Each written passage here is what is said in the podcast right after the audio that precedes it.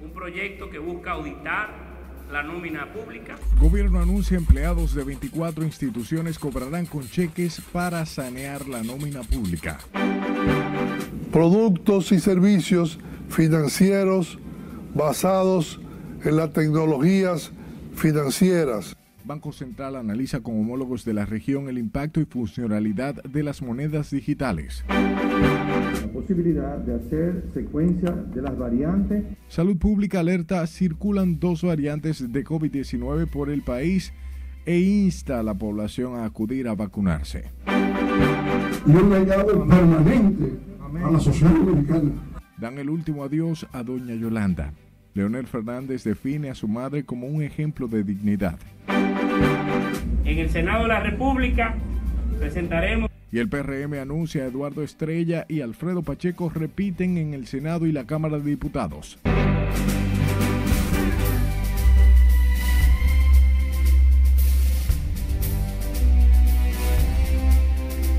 Buenas noches, bienvenidos a su emisión estelar. De inmediato comenzamos con informaciones. Y lo empezamos con una decisión gubernamental que ha sorprendido al país con el objetivo de transparentar el manejo de los recursos públicos y evitar prácticas corruptas. El gobierno dispuso el pago con cheques a más de 25 mil empleados de unas 24 instituciones públicas. Jesús Camilo nos cuenta más en esta historia. Anunciamos un plan piloto, un proyecto que busca auditar la nómina pública el ministro administrativo de la presidencia, José Ignacio Paliza, explicó que el pago con cheques y no con tarjetas procura sanear la nómina del Estado y evitar dispendio de los recursos públicos. Con ese método de pago, pretenden detectar irregularidades e identificar personas que cobren sin realizar labor alguna en el Estado. Es importante anunciar que en diferentes instituciones públicas los ahorros que se han venido generando como consecuencia de la revisión de las nóminas, eliminación de nominillas, y de posiciones que estaban de alguna forma u otra duplicadas en la administración pública han rendido importantes, importantes ahorros para el gobierno dominicano. El proceso de pago será realizado de manera gradual, como un plan piloto en 24 instituciones del Estado. Queremos precisar que en este mes de julio 24 instituciones públicas estarán cobrando mediante esta modalidad la cual estaremos haciendo mensualmente hasta concluir todas las instituciones. Los pagos serán auditados para ello, tienen previsto la impresión de al menos 25 mil cheques. Los ministerios de Trabajo, Interior y Policía, Medio Ambiente y Educación Superior serán los primeros en la lista. Jesús Camilo RNN. Y con el objetivo de transformar el sector financiero y el mercado de valores dominicano, la Asociación Dominicana de Empresas de Financiamiento Tecnológico presentó al mercado soluciones para desarrollar esa industria. El presidente de AdoFintech, Miguel Adames, indicó que la iniciativa es impulsar la digitalización de plataformas en procura de imprimir una mayor eficiencia a los servicios bancarios y financieros. El negocio bancario ha experimentado transformaciones sustanciales en la última década, impulsado por el desarrollo tecnológico y los cambios en las necesidades de los usuarios financieros que han motivado el tránsito del quehacer financiero desde los espacios físicos a los entornos digitales. Señalaron la innovación tecnológica como la vía más efectiva para lograr la transformación digital del sector financiero. En el evento FinTech Market 2021 participaron unas 70 entidades del sector financiero. Y antes de concluir el presente año, la República Dominicana podría contar con un hub de innovación financiera para ampliar la capacidad de respuesta del sistema bancario y financiero con base a la digitalización de los procesos. Lo reveló hoy el gobernador del Banco Central, Héctor Valdés Albizu, en la inauguración de un encuentro internacional de la red FinTech. Con esta historia, José Tomás Paulino. El negocio bancario ha experimentado transformaciones sustanciales en la última década. Héctor Valdés Albizu destacó los avances del sistema bancario y financiero dominicano en la transformación a la digitalización de sus operaciones. Y con ello, creando las condiciones y trazando el camino para que entidades bancarias y no bancarias ofrezcan productos y servicios financieros basados en las tecnologías financieras. Según Valdés Alviso, la transformación a la banca digital ha sido impulsada por el desarrollo tecnológico y cambios en las necesidades de los usuarios. En el 2018 habían registradas 20 empresas proveedoras de servicios tecnológicos bajo regulación del Banco Central como el Internet Banking, con unos 5 millones de usuarios en la actualidad. Ya operan en el mercado local más de 40 de estas entidades proveyendo servicios en diversos segmentos, como son los pagos digitales, la gestión de finanzas personales y empresariales, el financiamiento alternativo. Ante los participantes en la primera versión de FinTech Market República Dominicana, informó que el Banco Central explora la posibilidad de incursionar en el mercado de monedas digitales. Me complace informarles que estamos realizando las gestiones para participar en un sandbox internacional junto a otros bancos centrales que nos permitirán conocer en la práctica, en ambientes simulados, el comportamiento y las condiciones de estas monedas. Valdés Albizu explicó que el Banco Central ha desarrollado normas regulatorias para garantizar la seguridad e integridad de la información personal y la sostenibilidad de la economía y del sistema financiero con la banca digital. José Tomás Paulino, RNN. La llegada de turistas al país sigue creando amplias expectativas sobre la recuperación total del turismo en el país lo que se evidencia además con las grandes inversiones en nuevas habitaciones hoteleras. Juan Francisco Herrera estuvo en la celebración de los 25 años de la Bolsa Turística del Caribe y nos cuenta en esta historia. Con el corte de cinta y a ritmo de merengue se dio apertura a la vigésima quinta edición de la Bolsa Turística del Caribe y a la celebración de sus 25 años. Su presidente Luis Felipe Aquino, en su discurso inaugural, expresó que la bolsa turística ha sido un ente de proyección, promoción y puesta en conocimiento de Santo Domingo como un destino turístico para la inversión. Que aperturamos la rueda de negocios mañana a las 10 de la mañana hasta las 5 de la tarde. ¿Cuál es la ventaja? La rueda de negocios es en vivo, virtual pero interactiva. Pero en ese espacio 10 a 5 pueden entrar a la hora que quieran. Rafael Blanco Canto, asesor en materia de turismo, dijo que se espera un buen repunte de llegada de turistas antes de finalizar el año. Nosotros esperamos, según las proyecciones que hemos hecho, tanto en el Ministerio de Turismo como en la zona ORE, como en el Banco Central, que posiblemente este año nosotros podamos llegar ya a la cifra de 4 millones de visitantes extranjeros. La Bolsa Turística del Caribe es un evento de gran importancia para la industria con trascendencia internacional, contribuyendo de manera sostenible al fomento, intercambio, promoción de las ofertas y atractivos turísticos del país. Juan Francisco Herrera, RNN. Las exportaciones hacia Haití retomaron su ritmo habitual luego de la reapertura de la frontera dos semanas después del asentamiento o más bien asesinato del presidente Jovenel Moïse. El cierre temporal de actividades generó pérdidas millonarias, pero las autoridades no han cuantificado. Scarlett Guichardo con los detalles.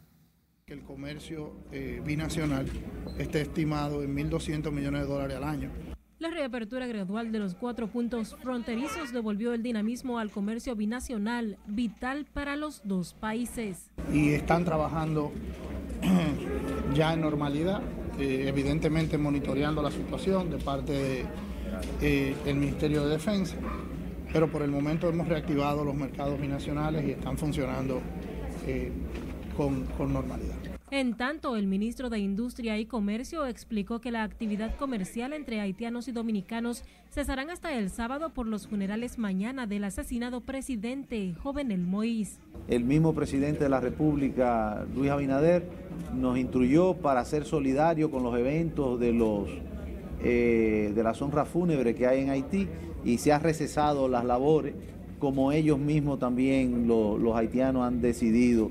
Ito Bisonó, Eduardo Sanz Lobatón y otros firmaron un acuerdo de colaboración interinstitucional para la implementación en el territorio dominicano del programa Trade Safe Traza. Debemos abordar estos problemas. Necesitamos reducir los costos, el tiempo, la complejidad del comercio transfronterizo y asegurarnos de que nuestros productos cumplen con los estándares de calidad. La República Dominicana tiene una ventaja competitiva por su cercanía a los mercados y puede exportar productos más maduros, más dulces, más uh, uh, demandados por el mercado. El proyecto tendrá una duración de cinco años con un financiamiento de 13.7 millones de dólares para promover y coordinar las iniciativas de comercio y logística en el país. Es Carelet Guillardo, RNN. De su lado, el embajador de Israel en la República Dominicana dijo hoy que el asesinato del presidente Jovenel Moïse no es una gran sorpresa. Aludió a la proliferación de bandas terroristas y criminales en ese país. Daniel Virán Bayor señaló que el magnicidio de Jovenel Moïse debe de servir para tomar las medidas necesarias para que ese país salga hacia adelante.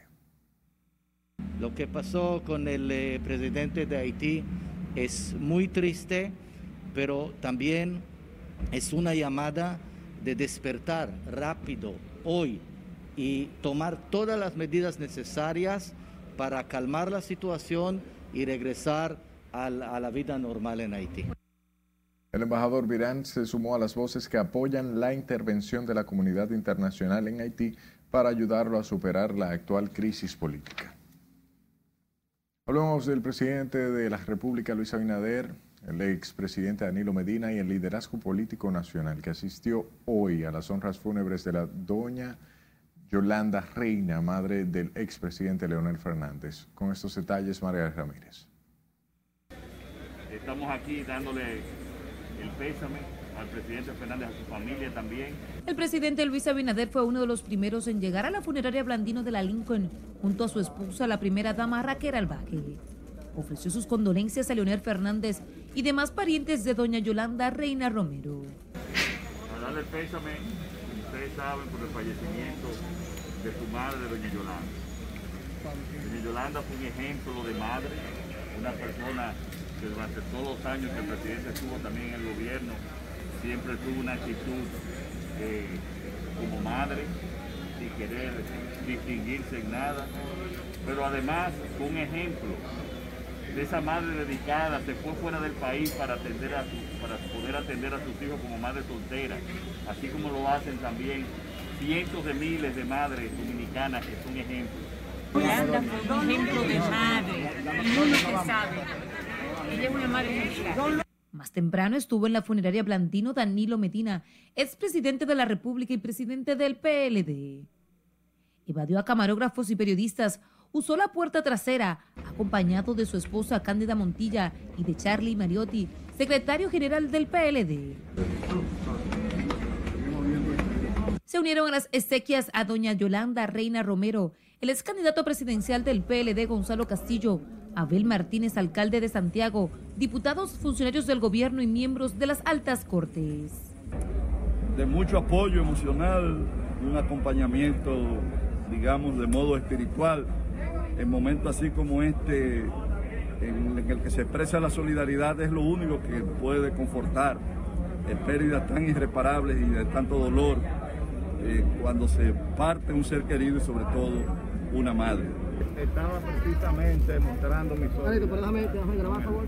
Fernández, y le pido que esta vez no emitir ninguna declaración porque estoy en un funeral para presidente Fernández, esto, ustedes lo saben, fue un hombre muy apegado a su madre, en todo momento estuvo a su lado, recibiendo los buenos consejos de ella, y ahora le conversaba y le decía que él debe recordarle como lo que ella fue, una gran líder para la familia. Él que perdió a su madre, perdió al ser humano que quiere a uno sin condiciones. El 25 de agosto venidero, doña Yolanda Reina cumpliría 95 años. Su partida conmocionó a la familia Fernández Reina y a la comunidad política nacional. Margarita Ramírez, RNN. Y sepa que fueron sepultados esta tarde los restos de doña Yolanda Reina, madre del expresidente Leonel Fernández, en el cementerio Cristo Redentor. En medio de la tristeza que la embarga, el exmandatario destacó el ejemplo de dignidad de su madre. Jesús Camilo estuvo allí y nos da más detalles y mi madre, estando allá en el cielo, tendrá una vida eterna.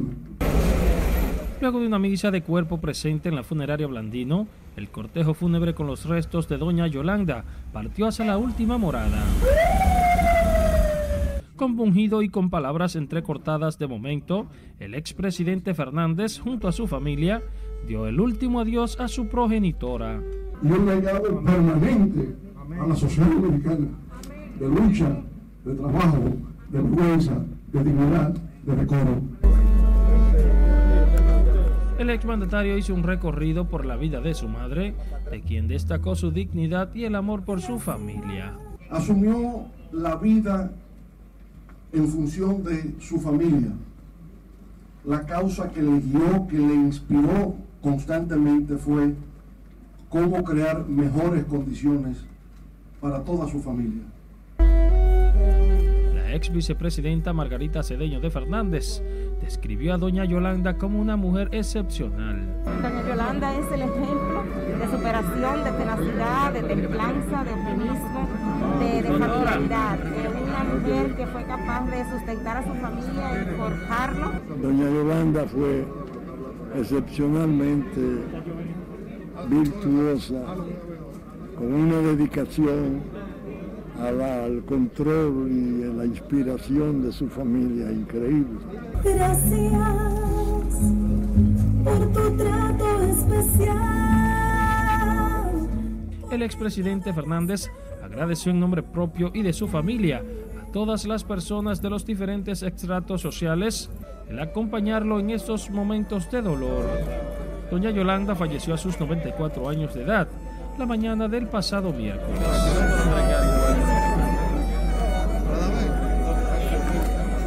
Jesús Camilo RNN. Recuerde que puede estar informado en nuestras redes sociales y a su tiempo ver en tiempo real nuestras emisiones en rnn.com.do. Haga sus denuncias al 849-268-5705. Estamos en podcast Noticias RNN, en Spotify, Apple Podcast y Google Podcast. En la vocería, Julito Fulcar, diputado de la provincia de Peravia. Nos vamos a la pausa. Al volver, sabrá lo que decidió el PRM con los bloques legislativos y su elección el próximo 16 de agosto. Presidente de la República es el presidente del Consejo.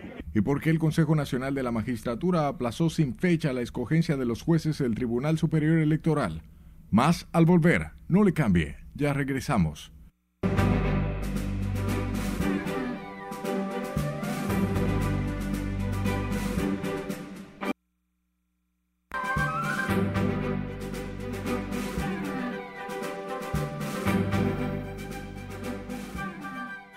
Estados Unidos vuelve a vivir uno de los momentos más críticos por la rapidez con la que se está extendiendo la variante Delta, siendo mucho más contagiosa e infecciosa. La misma es responsable del 83%, 83 de los nuevos casos. Gloribel García con las internacionales. Cientos de personas protestaron este jueves en diferentes localidades de Haití situación que obligó a suspender las actividades en honor al asesinado presidente Jovenel Moïse, pidiendo justicia por el asesinato de Moïse, empezaron a levantar barricadas en diferentes puntos de la ciudad al norte de Haití, de donde era originario el mandatario. Para el viernes está previsto que se realice el funeral y su cuerpo será enterrado en el Panteón Familiar, en esa misma ciudad, ubicada a pocos kilómetros de Trudonor, la localidad natal de Moïse. Estados Unidos admitió estar viviendo un momento crítico de la pandemia de coronavirus por la propagación de la variante Delta, siendo mucho más contagiosa e infecciosa. La misma es responsable del 83% de los nuevos casos, pero las autoridades sanitarias del país insistieron en que, aunque puede haber contagios entre algunos vacunados, los más de gravedad serían los no vacunados. Miles de pasajeros quedaron atrapados en una línea del metro en la ciudad de Zhejiang, China. Tras las fuertes lluvias, donde más de 500 personas fueron rescatadas, al menos 12 murieron y unas 5 resultaron heridas. Cientos de miles de personas han sido trasladadas a lugares más seguros y se ha desplegado personal militar y de emergencias para ayudar las operaciones de rescate. Dos semanas después del asesinato del presidente de Haití, Jovenel Moïse, decenas de hombres arrestados por la policía local permanecen detenidos sin cargos formales y con acceso limitado a abogados. El limbo legal ha dejado a los grupos de derechos humanos preocupados por la falta de un debido proceso para los detenidos que provienen de Haití, Colombia y Estados Unidos y a sus familiares desesperados por obtener detalles. La administración Biden se está preparando para sancionar a miembros del régimen cubano y una unidad especial del gobierno conocida como Boinas Negras por abusos a los derechos humanos. Los Boinas Negras, formalmente conocidos como la Brigada Nacional Especial del Ministerio del Interior de Cuba, son una unidad de élite de las Fuerzas Especiales cubanas que el gobierno ha desplegado para reprimir a los manifestantes luego de las generalizadas manifestaciones antigubernamentales en la isla aunque Cuba calificó de infundadas y calumniosas las sanciones anunciadas por el gobierno estadounidense. Los fabricantes de aviones rusos dieron a conocer un prototipo del caza furtivo apodado Jaque Mate, que se trata de un nuevo avión de combate liviano de un solo motor de quinta generación en una exhibición aérea en las afueras de Moscú, en la cual estuvo como invitado el presidente Vladimir Putin. El prototipo de caza es único y combina soluciones tecnológicas e innovadoras y tiene baja visibilidad y alto rendimiento de vuelo. Para las internacionales de RNN, Gloribel García. El embajador de Haití en la República Dominicana aseguró hoy que su país superará la actual crisis política. Adelantó avances en las investigaciones para capturar y castigar a los responsables del magnicidio de Jovenel Mois. Scarlett Guichardo tiene la historia y más allá de eso estamos abiertos a todo tipo de cooperación. La diáspora haitiana en territorio dominicano se mantiene pendiente a la evolución de la convulsionada situación política y social de ese país. Su embajador está optimista con la posibilidad de superar la adversidad y construir un futuro menos incierto al pueblo más pobre de América. Bueno, no es la primera crisis que está enfrentando el pueblo haitiano, el Estado haitiano, pues claro que vamos a salir de esta crisis. Habló de progresos importantes en las pesquisas sobre el asesinato del presidente Jovenel Moïse hace más de dos semanas. Está avanzando y cada dos, tres días la Policía Nacional da informe de lo que está pasando. Es un deber, es un deber al pueblo haitiano, es un deber a la familia y al propio presidente. Es un deber nacional, sí, hay que, tenemos que darle justicia. En una misa en ocasión de la sepultura de los restos de Moïse, el embajador manifestó confianza en la justicia y los sectores políticos para organizar elecciones tan pronto como sea posible. Esta es la agenda que se maneja y esperamos que sí se puede, se puede dar resultados.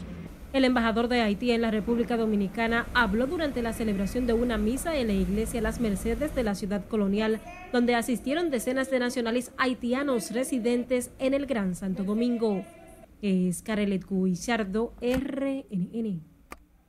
La dirección ejecutiva del Partido Revolucionario Moderno decidió ratificar los actuales bufetes directivos en las cámaras legislativas, repitiendo en sus cargos Eduardo Estrella en el Senado y Alfredo Pacheco en la Cámara de Diputados. Juan Francisco Herrera se encuentra en la Casa Nacional del PRM y nos da todos los detalles. Adelante, buenas noches, Juan Francisco. Gracias, buenas noches. Por lo menos un año más, tanto Alfredo Pacheco como Eduardo Estrella dirigirán el Congreso Nacional, a pesar de que algunos legisladores optaban por esos puestos. En la vocería Julito Fulcar, diputado de la provincia de Peravia. Los actuales presidentes del Senado y la Cámara de Diputados seguirán por un año más en los bufetes legislativos. La dirección ejecutiva del oficialista Partido Revolucionario Moderno tomó la decisión de manera unánime. Presentar en, ambas, en ambos órganos constitucionales la permanencia de sus actuales directivos. Entiéndase, en el Senado de la República presentaremos a don Eduardo Estrella, aliado nuestro, miembro del Partido Dominicano por el Cambio como presidente, al compañero Santiago Zorrilla, actual vicepresidente del Senado, para que permanezca en esa posición. Los actuales voceros de las cámaras legislativas también seguirán en sus funciones, informó el presidente del PRM. En el caso de la vocería, la compañera Faride Raful sería nuestra vocera y Alexis, Victoria el vicevocero. En la Cámara de Diputados, el partido presentará al presidente actual, Alfredo Pacheco, para que permanezca al frente de tan importante espacio constitucional. Se recuerda que en la Cámara Alta varios legisladores habían hecho públicas sus aspiraciones. Bueno, ustedes saben que los partidos hacen acuerdos y hay que respetarlo. Nosotros somos personas que nos debemos al partido. Y yo entiendo, pero que no hay nada que impida la comunicación. Y la comunicación debe ser la base fundamental en estos tiempos. Entonces yo apelo a eso. Que el Senado de la República se está transformando como Luis Rodolfo Abinader está transformando la República Dominicana. Aquí hasta el día de hoy estamos haciendo lo correcto el próximo 16 de agosto se formalizará la permanencia de Eduardo Estrella y Alfredo Pacheco en las cámaras legislativas del Congreso Nacional. Eduardo Estrella y Alfredo Pacheco se comprometieron a continuar impulsando las leyes que están pendientes en el Congreso Nacional. Vuelvo contigo. Juan Francisco. En la Cámara de Diputados agilizará el conocimiento y aprobación de decenas de proyectos pendientes hace años en la próxima legislatura. Lo reveló hoy su presidente Alfredo Pacheco a menos de un mes para el cierre del actual periodo legislativo. Que jocosamente me llamó al presidente de la República y me dijo que había un error en unos contratos que yo estaba montando. Yo le dije que no, pero me dice, es que me tienen fecha del 2003. Y digo, presidente, precisamente, ese es el problema que estamos tratando de resolver. Porque yo le he enviado de aquella oportunidad que se aprobaron de mil en mil, todavía hay una gran cantidad ahí que nosotros ahora se lo estamos enviando al Ejecutivo y a él le parecía increíble que esos contratos estuvieran ahí durmiendo desde el año 2003. Pacheco aspira a continuar en la presidencia de los diputados y prometió priorizar proyectos de interés para el Poder Ejecutivo como parte de su esfuerzo por impulsar el desarrollo económico y social. En tanto que el Consejo Nacional de la Magistratura propuso, o más bien pospuso, la elección de los titulares del Tribunal Superior Electoral fijada para hoy, Antoliano Peralta, consultor jurídico del Poder Ejecutivo, no adelantó cuándo volverá a reunirse ese organismo el presidente de la República es el presidente del Consejo y el presidente de la República tiene una agenda. La ley, el reglamento del Consejo establece que la reunión que se iba a celebrar hoy no puede hacer en un plazo menos de 24 horas, pero sí puede ser mayor. El Consejo Nacional de la Magistratura escogerá el presidente, cuatro miembros titulares y sus suplentes del Tribunal Superior Electoral. El martes concluyó las últimas entrevistas de un total de 67 postulantes seleccionados de unos 200 aspirantes. San Francisco de Macorís y Barahona serán las próximas demarcaciones intervenidas a partir del mes de agosto con el Plan de Seguridad Ciudadana Mi País Seguro. Lo informó hoy el ministro de Interior y Policía Jesús Vázquez Martínez es un proceso y estábamos preparados para eso, para que no fuera tan rápido como nosotros quisiéramos, pero sí se está haciendo de manera positiva. Y el hecho de que ya tengamos más de 300 armas de fuego, ese es un buen número. Un buen número porque cuántas vidas podemos nosotros evitar que sean agredidas con esas armas Entonces, un arma de fuego es importante, 300 es muy importante. El ministro de Interior y Policía Jesús Vázquez Martínez insistió en la necesidad de reforzar la campaña de entrega de armas ilegales de manera voluntaria. Con el desarme de la población civil, las autoridades buscan reducir los índices de violencia y criminalidad en el territorio dominicano. En el marco de la transformación a la que está siendo sometida la Policía Nacional, instaló ocho sistemas informáticos que facilitarán el fortalecimiento en las áreas de inteligencia, prevención, investigación y comunicación de la institución del orden. Los nuevos productos tecnológicos incluyen un sistema de información y administración de nóminas de recursos humanos, otro para la gestión del servicio policial, lista de servicio y un tercero para la gestión de equipos de comunicaciones y telefónicas. Asimismo, un nuevo portal web de la Policía Nacional y un portal de transparencia, cámaras corporales y pistolas teaser, un sistema de mando y control de acciones preventivas y un sistema policial de consultas criminológicas. La Procuraduría General de la República incineró 1.252 kilogramos de drogas tras ser analizadas por el Instituto Nacional de Ciencias Forenses. El 88.57% del volumen incinerado era cocaína ocupada en diferentes provincias del país por miembros de la Dirección Nacional del Control de Drogas. El reporte destaca que esta semana se quemaron 990 kilogramos de cocaína, 261 kilogramos de marihuana, 712 gramos de éxtasis y 337 gramos de crack. Las provincias que más casos registraron fueron Santo Domingo, San Juan, San Cristóbal, Azua, Independencia, La Altagracia, Pedernales, Dajabón, Valverde, Distrito Nacional, Santiago y Espaillat.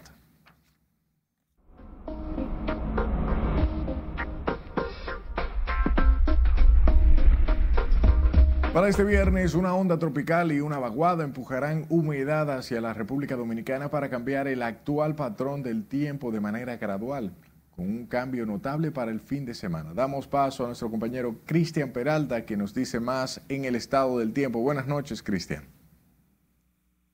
Muchas gracias por este viernes. Las condiciones del tiempo pues pudieran variar un poquito o comenzar a variar debido al acercamiento de una onda tropical. Luego también vendrá otra y también tenemos una vaguada que como vemos pues se ubica sobre aguas del Atlántico, pero también estará impulsando humedad y hemos visto en el día de hoy esa nubosidad variable en gran parte de la República Dominicana y algunas lluvias muy eh, lejanas hacia el interior de la República Dominicana. Destacar también que para Puerto Rico pues se movieron algunas de esas lluvias, pero de manera muy rápida. Veamos entonces el modelo de lluvias porque se esperan entonces que comience gradualmente a llegar humedad y como hemos reseñado, ya será para el fin de semana donde se espera un aumento de las lluvias debido al paso de una onda tropical, también a la humedad que precisamente estará dejando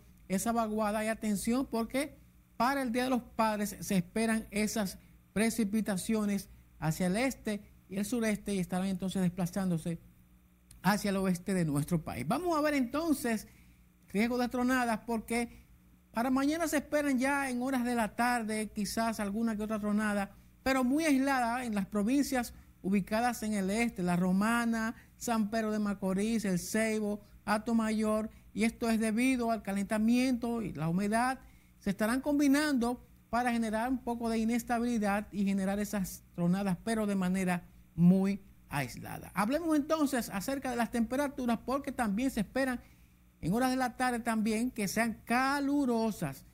Seguimos con este patrón, no es para menos, estamos en pleno verano y es por eso que las temperaturas continuarán bien calientes, en el caso de Monte Plata con 32 grados Celsius, San Juan de la Maguana con 33 y como siempre entonces en el noroeste con esa sensación bien elevada alcanzando los 37 y 38 grados Celsius. La recomendación como siempre Tome usted bastante agua y utilice ropa ligera momentos como estos. Esto es lo que tenemos en cuanto a las condiciones del tiempo. Usted continúa ahí con la emisión estelar de noticias RNN porque como siempre les tenemos mucho más.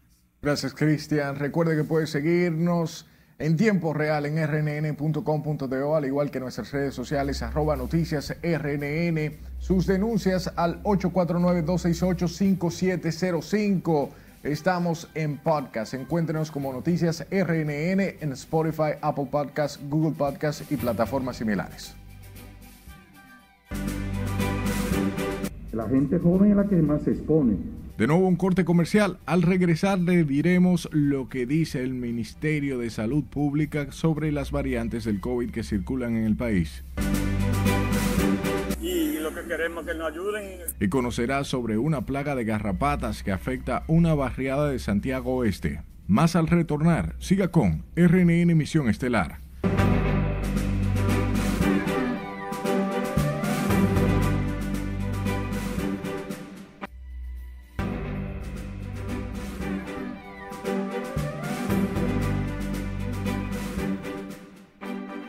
Gracias por darnos de su tiempo. Las autoridades de salud pública descartaron hoy la presencia de la variante Delta del COVID en territorio dominicano, aunque observan con atención otras cuatro comprobadas por análisis hechos en laboratorios norteamericanos. Con la historia, si le dice Aquino. La gente joven es la que más se expone, es la que se más se está contaminando. Esta mañana el ministro de Salud Pública presentó las conclusiones de las muestras realizadas por el CDC con sede en Atlanta, Estados Unidos, entre el 17 y 21 de mayo último. Daniel Rivera, acompañado de representantes de sociedades médicas especializadas, presentó las conclusiones. Que hasta este momento, como ustedes pudieron ver, eh, tenemos que estar vigilantes porque todavía la Delta no ha entrado al país. En los estudios fueron detectadas dos variantes nuevas del letal virus Landa y la B621. Las autoridades de salud informaron que a partir de la próxima semana el laboratorio Doctor de Filló dispondrá de los equipos para la detección de las variantes del coronavirus. Vamos a tener eh, la posibilidad de hacer secuencia de las variantes más importantes.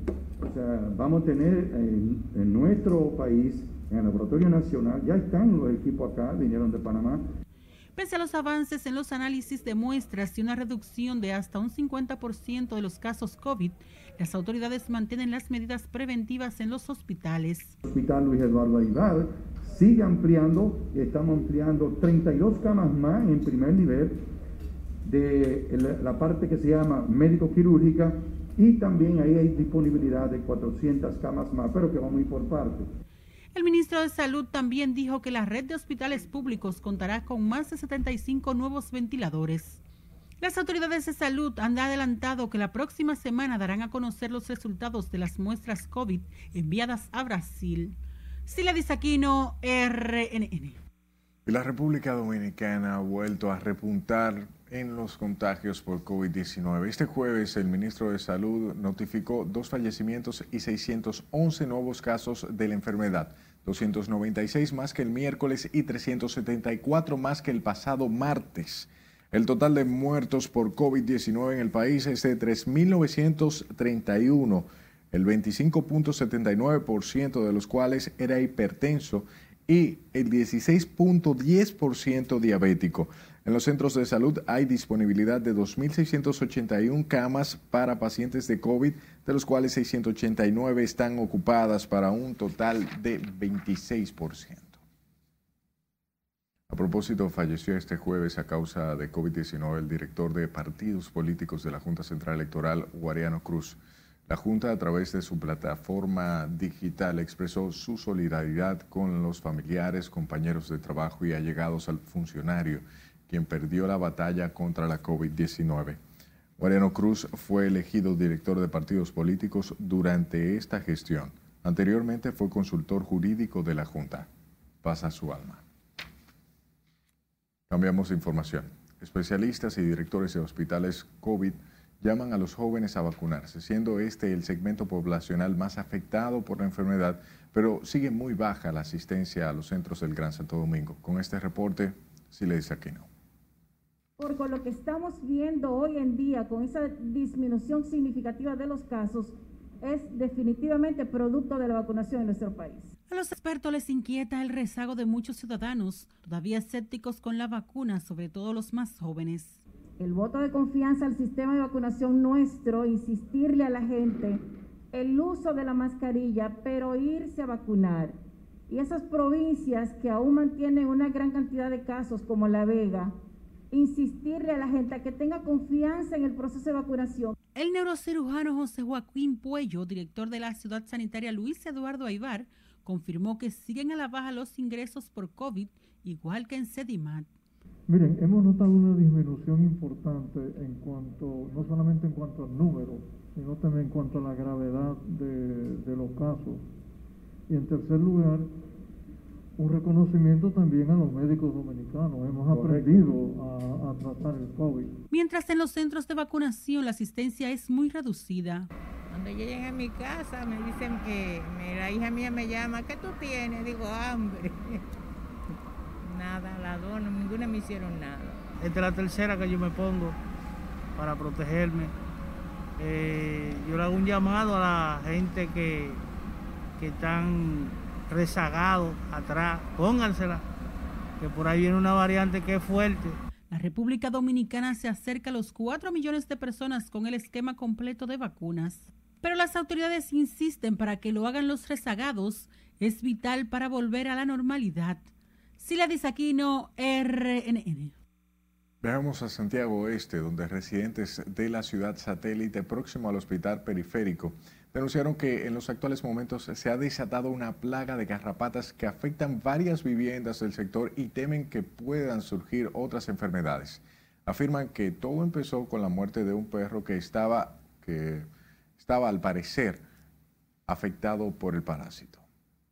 Y lo que queremos es que nos ayuden para ver si eliminamos este, este cosecho de animal. Que queremos que nos ayuden porque aquí hay mucha, hay una plaga que no podemos ni soportarla. Eh, hay mucha garrapata, porque hay muchos animales aquí, entonces queremos que por favor traten de ayudarnos, por, lo menos que nos fumiguen, por favor. Necesitamos que vengan algunas autoridades para eso, porque yo tengo un perrito ahí, yo, yo no lo dejo ni salir para la calle.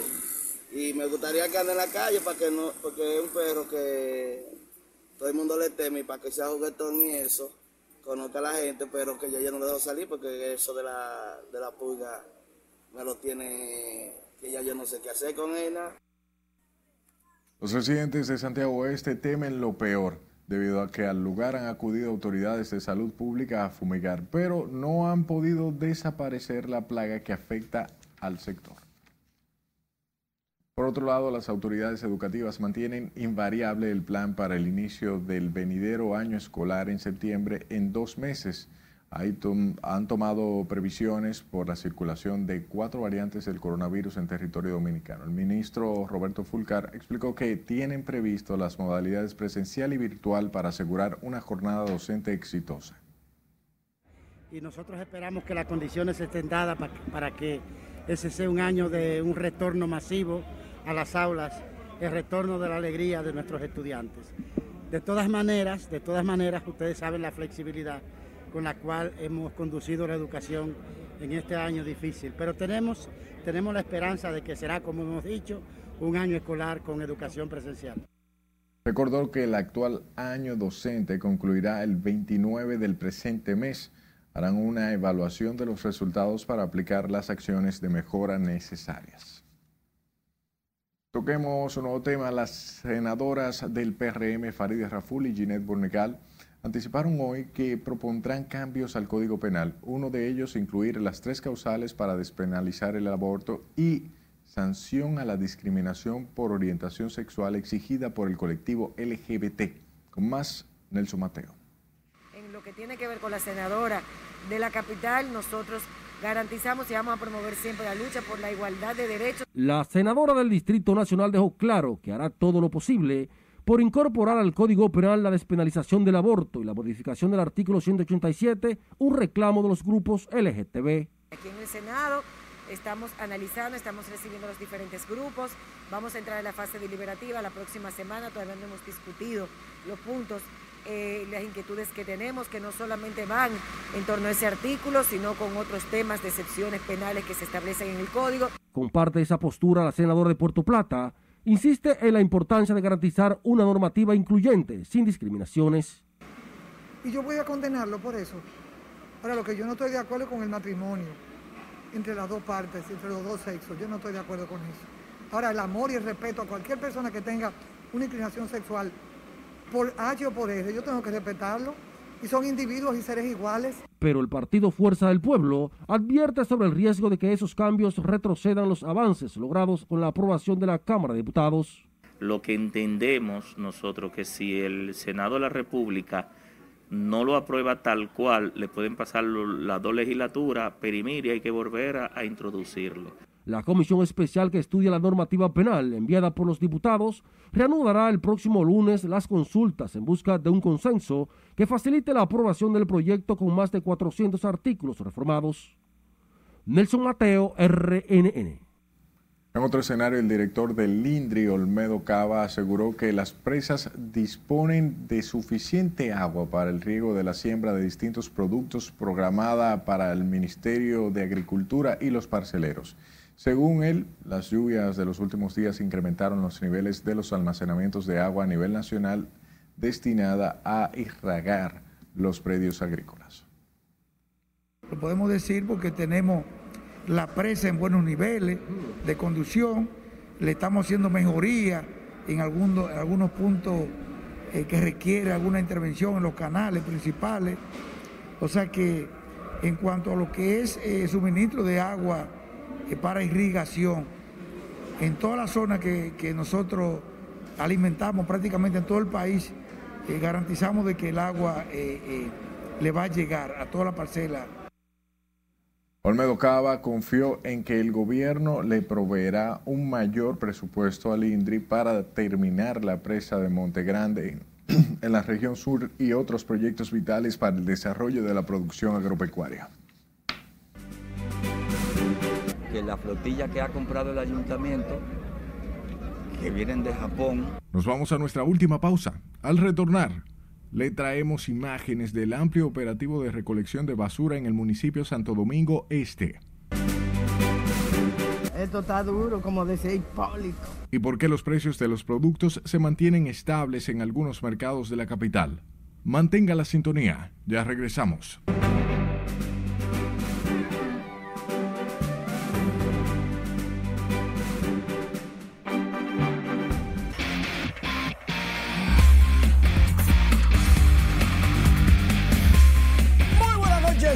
Entrega deportiva hablando de remo. En los Juegos Olímpicos, el deportista dominicano Ignacio Jorge Vázquez Jorge estuvo terminando su clasificación en quinto lugar. Va a un repechaje a las 8 y 10 de la noche este viernes.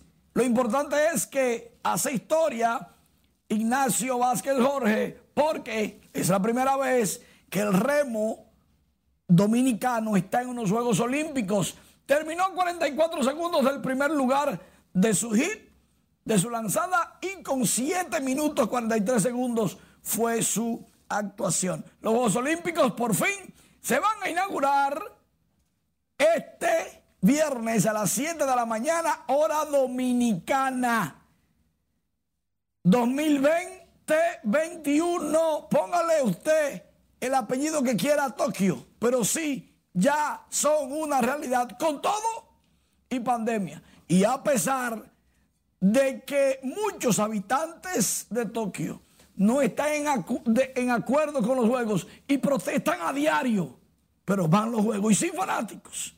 Mientras tanto, en estos Juegos Olímpicos ya México le ganó a Francia 4 por 1 México comenzó muy bien para tranquilidad de todos esos colegas mexicanos. Brasil le dio una paliza a Alemania 4 por 2 con tres goles de Richard Leeson de Brasil. Un hat trick tuvo Richard Leeson. En la Grandes Ligas, Gregory Soto consiguió su juego salvado número 11 con los Tigres de Detroit, que dicho sea de paso, llevan siete victorias consecutivas en su casa y esto es la primera vez que lo logran desde el 2000. Oigan esto, desde el 2013 no tenían al menos siete victorias consecutivas en su casa.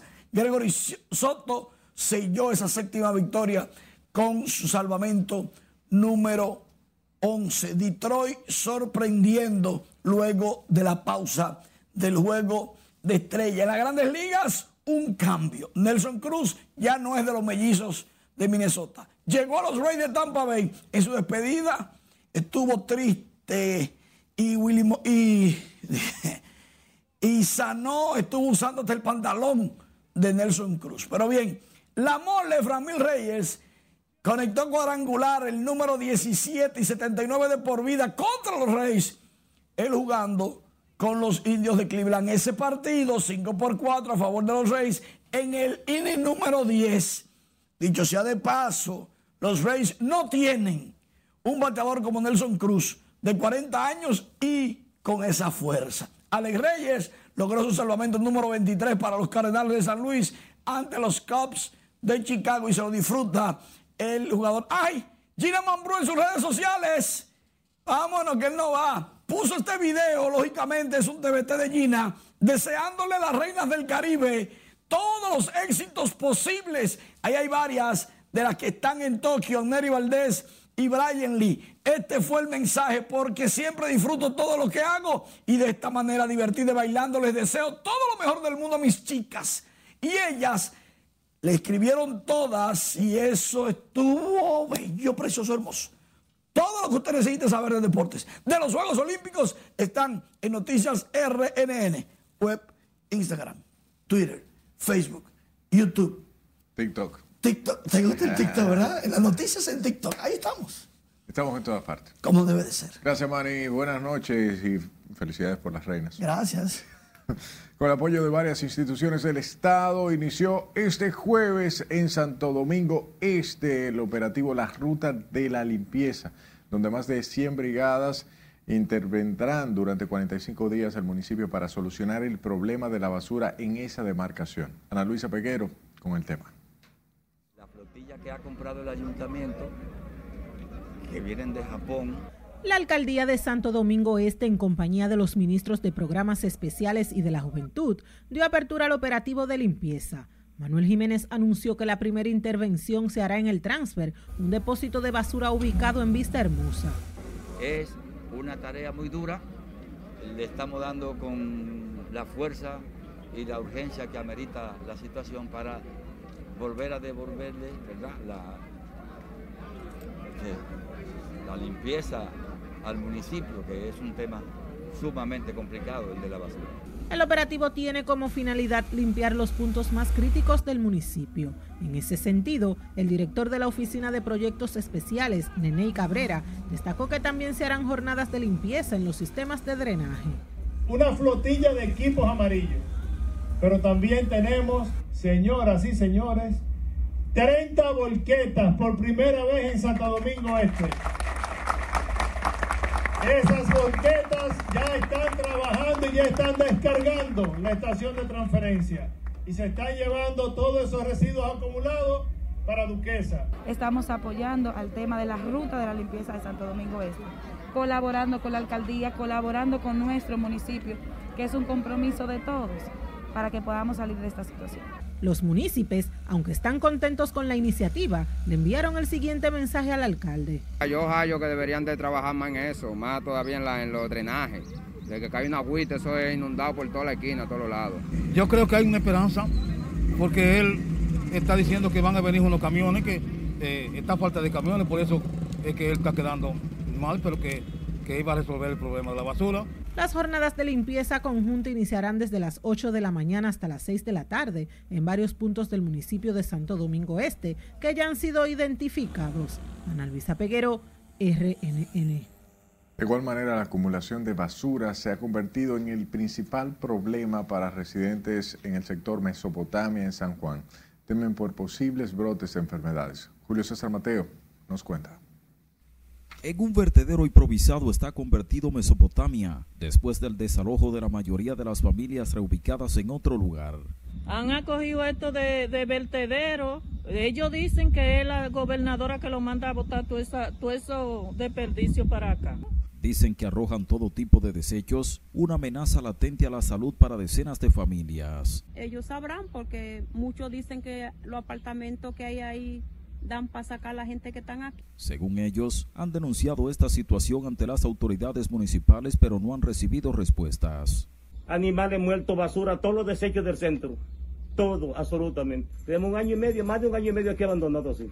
Y lo último que han hecho que han mandado a quitar la luz. Somos nosotros los que nos ponemos y hacemos un rebus de todo el tamaño. Las familias afectadas reclaman una rápida solución al problema de la basura en Mesopotamia, mientras son reubicadas en el proyecto habitacional Vista al Río, cuya construcción está paralizada. Solamente le pusieron eso ahí para que no pase, entonces se van por otro lado. Se para por todos los lados. De tirar la basura en todo eso. Tú sabes que la basura trae enfermedad. El mal olor. Como está el, el- la pandemia que todavía no se ha ido. Los residentes en Mesopotamia de San Juan reclaman su derecho a vivir en un ambiente libre de contaminación generada por la basura. En San Juan de la Maguana, Julio César Mateo, RNN. Mientras que vendedores de productos de consumo masivo se quejan por una caída estrepitosa de las ventas debido a los altos precios y la crisis que afecta a la mayoría de ciudadanos. Con el reporte, Silencio Aquino. pongo a hablar. Esto está duro, como decía Hipólito. No se hacerles contento, la mayoría de la gente dice que no puede llevar comida a casa con el poco dinero que consigue. Todo se ha triplicado. El aceite, por ejemplo, los, galoncitos, los medios galoncitos de aceite que lo comprábamos. ¿A cómo era? Como a, a 135, ve a ver, a 300 y pico de pesos. Y el galón grande, el jumbo, a mil y pico. Bueno, esto está feo, pues tú vas comprando una cosa, ahora, hoy la compras a un precio y mañana en otro. Todo está muy caro, lo admite el comercio organizado, también afectado. La gente compra cositas, pero no es que está comprando mucho porque hay poco, muy poco divisa. Carnes, arroz, habichuelas, embutidos y aceites encabezan el ranking de los más caros. Distinto a los víveres y vegetales han bajado de precio, excepto la uyama que se vende a 35 pesos y el ñame a 50. Ya está todo barato ya. O sea, cómodo, barato no, cómodo. ¿Qué está cómodo? Todo. Hoy el repollo estaba, la semana pasada estaba vendiendo repollo hasta 100 pesos y ahora mismo lo estamos vendiendo a, a 80 y a 75 la unidad. La yatea coco 35, la blanca se cuesta 35 pesos, la uyama está un poquito está 25, la batata se cuesta a 15 pesos, la ñame a 40, está todo bajo control. Mientras los comerciantes esperan incrementar sus ventas con el aumento al salario mínimo de los trabajadores privados. Sila Aquino, RNN.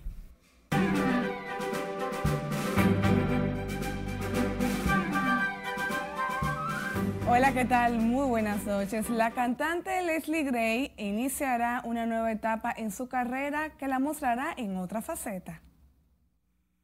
La actriz de origen dominicano Leslie Grace es la elegida para interpretar a Barbara Gordon, más conocida como Batgirl, en la primera película en solitario del personaje que verá la luz en HBO. La actriz y cantante encarnará a la superheroína en el filme dirigido por Adil El Arbi, que contará con un guion de Christina Oxon y que comenzará a filmarse el próximo mes de noviembre. Graba, Alison, todo. El prometido de la cantante La Ros María le pidió que sea su esposa, a lo que ella, entre lágrimas y a sus 17 años de edad, dijo que sí. La ganadora como revelación del año en Premio Soberano 2021 fue sorprendida por su novio, quien le pidió de rodillas y con anillo en manos que sea su esposa. En el video que circula en las redes sociales, el joven hace la propuesta frente a familiares y amigos, incluyendo la madre de la urbana. El 23 de julio del 2011, la luz de la cantante Amy Winehouse se apagó a los 27 años en el clímax de su fugaz carrera artística. Amy nació en el 1983 en el seno de una familia judía en Londres. Frank Sinatra, Tony Bennett fueron algunos de los nombres que marcaron la banda sonora de la infancia de Amy y de su hermano mayor, Alex. Margarita Copelo Viuda Rodríguez, impulsora de la música sinfónica República Dominicana y presidenta de la Fundación Sinfonía, murió este jueves, informó la institución. La dama de la música dedicó su vida a la difusión, apreciación y desarrollo del talento dominicano, en especial de la Orquesta Sinfónica Nacional. Nacida en Santiago, Margarita Copelo contrajo nupcias en el 1954 con Pedro Rodríguez Villacañas, español con quien procreó seis hijos. Y esta noche la música latina brilló en Premios Juventud, donde desfilaron los artistas más populares del momento. La dominicana Clarisa Molina fue una de las conductoras, demostrando una vez más su espontaneidad en los grandes escenarios. Los dominicanos Nati Natacha, El Alfa y Chimbala formaron parte de la ceremonia. El premio tuvo un público reducido, disperso por todo el anfiteatro y cumpliendo con las medidas de bioseguridad. Una de las principales ganadoras de la noche fue la cantante Carol G, quien ganó con bichote en la categoría Canción que disfrutas en el Traffic Jam, la más pegajosa con Ay Dios mío y la artista de la juventud femenino. Qué bueno que la música latinoamericana sigue impulsando nuevos talentos y ver a los dominicanos en ese escenario tan importante definitivamente nos llena de orgullo. Muchísimas felicidades a los ganadores y pueden continuar disfrutando de esta premiación a través de las redes sociales del premio. Hasta aquí diversión feliz resto de la noche. Gracias Miriam por estas informaciones y felicidades a los ganadores y a los seleccionados para hacer posible que siga la fiesta. Usted que tenga buenas noches y que siga la fiesta.